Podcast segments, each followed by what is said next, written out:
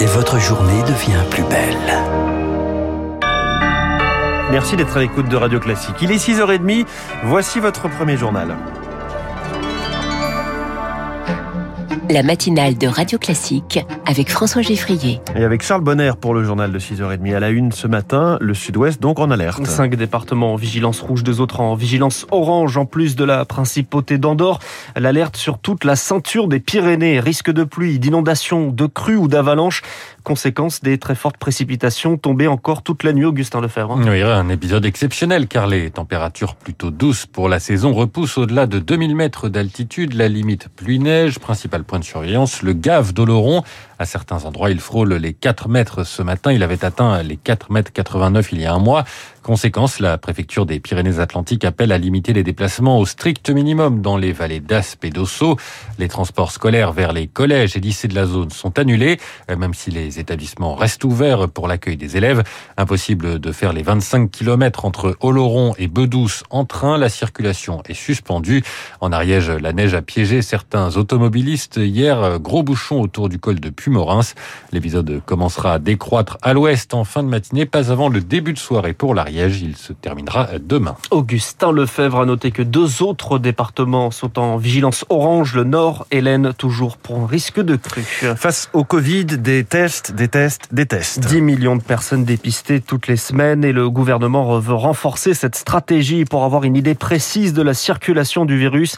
Gabriel Attal annonçait hier la création de centres de dépistage aux abords des centres de vaccination.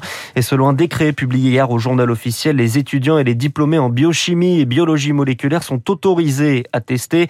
Un renfort utile pour Philippe Bessé, le président de la Fédération des syndicats de pharmaciens nous sommes euh, saturés. L'ensemble euh, des personnels sont euh, pas loin du maximum de ce qu'on peut faire en officine. L'idée de faire appel à d'autres professionnels est effectivement bienvenue, mais je ne suis pas sûr que nous en trouvions beaucoup qui n'aient pas d'occupation. Les étudiants sont déjà mobilisés. Gabriel Attal a indiqué qu'il y avait une nouvelle population d'étudiants qui sont les étudiants en biologie qui venaient se rajouter aux étudiants en santé notamment. Peut-être ça fera quelques centaines de personnes supplémentaires. On peut loin de la santé quand même en biologie. Si c'est sous supervision d'un médecin, d'un pharmacien ou d'un biologiste, ça va on va leur apprendre à prélever et le résultat, on l'interprétera nous-mêmes. Donc c'est possible. Une augmentation de la capacité de dépistage et avec autant de tests, forcément, énormément de cas. Encore 269 000 contaminations recensées hier.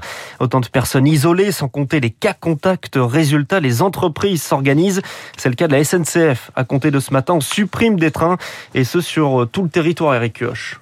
Un TGV sur 10 et deux intercités sur 10 sont supprimés. Raison principale invoquée, les trains sont quasi vides depuis l'instauration du télétravail. Les déplacements professionnels sont réduits au strict minimum. La SNCF doit également faire face à la multiplication des malades du Covid et des cas contacts parmi les contrôleurs et les conducteurs de train, même si la compagnie affirme n'être touchée ni plus ni moins que le reste de la France. La diminution du nombre de trains doit aussi permettre à la compagnie de mieux s'adapter en cas de vague d'arrêt maladie et d'éviter les annulations inopinées. On préfère être préparé et avoir anticipé pour la semaine un plan de transport robuste et fiable. Nous avons prévu des réserves pour les remplacements, rassure la SNCF. En résumé, avoir moins de trains, mais être sûr qu'ils circulent. En ce qui concerne l'Eurostar, les voyageurs ne pourront plus bénéficier que d'un aller-retour par jour par rapport aux neuf habituels. Les précisions d'Eric Kioch, en plus des tests, l'autre versant de la stratégie, le pass vaccinal, arrive aujourd'hui au Sénat. Un pass qui électrise hier un député de la majorité, Stéphane Clairaut, agressé devant son domicile à Saint-Pierre-et-Miquelon. De nombreux projectiles reçus et des jets de pierre. L'élu est placé sous protection par le préfet, annonce du ministre des Outre-mer, Sébastien Lecornu. Une agression contre un élu, une nouvelle. Près de 1200 ont eu lieu entre janvier et novembre dernier, selon un bilan du ministère de l'Intérieur dévoilé ce matin par le Figaro. Une hausse de 47% en un an. La sécurité au cœur du déplacement d'Emmanuel Macron à Nice. Une visite du futur hôtel de police devant un parterre de forces de l'ordre. S'il n'est pas encore officiellement candidat Emmanuel Macron devrait en creux dévoiler l'esquisse de son programme en matière de sécurité, Victor Fort. D'abord le bilan, puis les ambitions. Deux fois plus de policiers dans la rue dans dix ans, des policiers mieux formés, mieux équipés. Emmanuel Macron devrait promouvoir son arsenal de mesures issues du Beauvau de la sécurité, mais leur mise en œuvre est suspendue à sa réélection. Les mesures font partie d'une vaste loi de programmation pour les cinq prochaines années. Dans les cartons aussi, une nouvelle notion, le droit à la vie tranquille, presque un slogan de campagne. Jean-Michel Fauvergue, député En Marche et ancien commissaire de police. C'est le premier droit social de nos populations. Et l'insécurité touche le plus fortement les personnes les plus pauvres et, et, les plus basses. Donc il faut absolument travailler dessus et c'est ce qu'on a commencé à faire. Les macronistes moquent la petite phrase de Valérie Pécresse qui dit vouloir ressortir le karcher de la cave, mais avoir un langage clair sur les questions de sécurité est un impératif pour Emmanuel Macron. Jean Garrigue, historien des idées politiques. Son électorat s'est droitisé au fil du quinquennat. Il y a donc cet enjeu pour lui qui est de préserver euh, cet électorat de plus en plus droitisé, qui est très sensible à ces questions de sécurité et je dirais aussi d'autorité. Dans cette chasse aux électeurs, le président devrait s'appuyer sur un allié utile, son ministre de l'Intérieur Gérald Darmanin transfuge des Républicains. Victoire fort et contrairement à la tradition républicaine, le député Éric Ciotti, soutien de Valérie Pécresse, n'accueillera pas le chef de l'État. Arrêtons cette supercherie, c'est le candidat qui vient, dénonce Éric Ciotti dans le Figaro ce matin.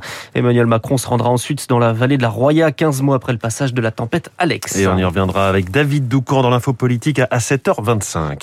À l'étranger, Novak Djokovic euh, fixé sur son sort en Australie. Une audience devant la justice a commencé. Elle doit décider du sort du numéro 1 mondial bloqué dans un centre de rétention depuis cinq jours, alors que l'Open de tennis commence dans une semaine. À ce stade, la décision des juges n'est pas encore connue. Et puis du football et en Ligue 1, Paris toujours leader, accroché hier par l'Olympique lyonnais.